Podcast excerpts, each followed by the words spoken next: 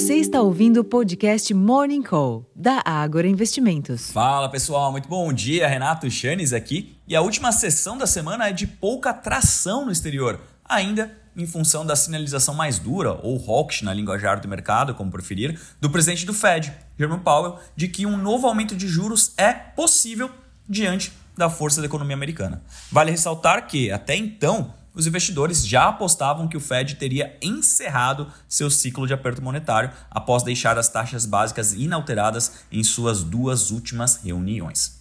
Nesse ambiente, as principais bolsas da Europa e os índices futuros de Nova York seguem se ajustando em baixa.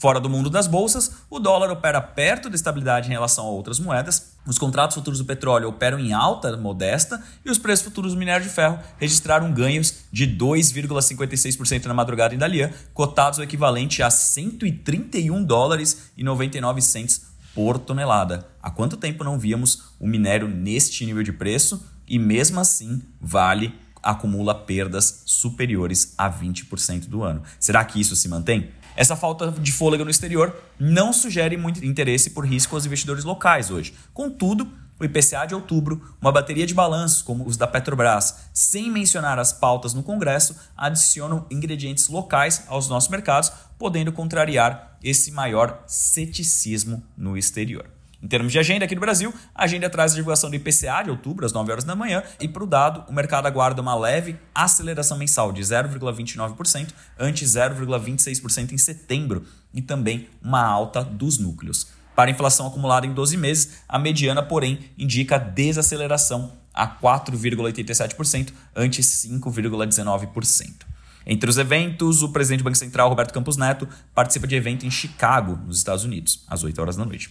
Nos Estados Unidos, dois gerentes do Federal Reserve discursam. A presidente do Fed de Dallas, Lori Logan, às 9h30 da manhã, e o do Fed de Atlanta, o Rafael Bostic, às 11 horas da manhã. Sai ainda a pesquisa da Universidade de Michigan sobre a confiança e as expectativas de inflação dos consumidores ao meio-dia. E na Europa, a presidente do Banco Central Europeu, a Christine Lagarde, participa de conversa durante o painel global do Financial Times às 9h30 da manhã.